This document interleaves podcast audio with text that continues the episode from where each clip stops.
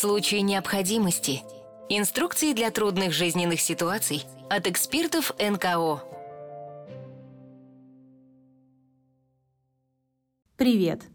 Это подкаст «В случае необходимости» Центра Благосфера. Многие из нас на работе или учебе сталкиваются с сомнениями в своих возможностях и профессионализме. В этом выпуске разберемся, как быть и куда бежать, если из-за синдрома самозванца вечно кажется, что тебя недостаточно – а помогут нам в этом Ольга Сячина и Василий Дозорцев, медицинские психологи ПКБ номер 4 имени Ганушкина.